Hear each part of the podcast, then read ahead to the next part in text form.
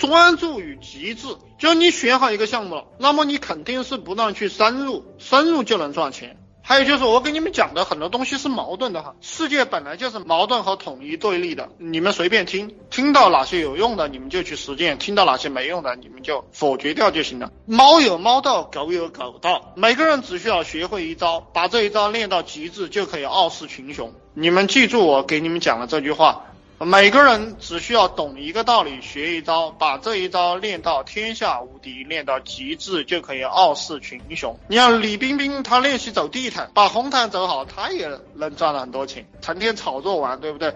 你看周润发、刘德华，影帝练习演电影，天天练那一招，对不对？他就是电影明星，就是这么简单。比如说我们赚钱，你去把易经背完，你就能赚钱，就是一件简单的事情，你把它做到极致，别人都背不出来，然后你成天去吹易经。你在大街上摆个摊，然后给别人算命，然后没事扯两句，哎，也能赚到很多钱。我现在给你讲的都是道层面的东西啊，只要坚持，很多事情都能做成。特别是我们创业者有创业经验的，我们回首往事，我们做了很多项目，我后悔我早期放弃的一些项目，比如说我以前做的这种心理学的项目、泡学的项目，如果我坚持做，我其实也能够赚了很多钱。因为当你深入的时候，深入了两三个月、三四个月的时候。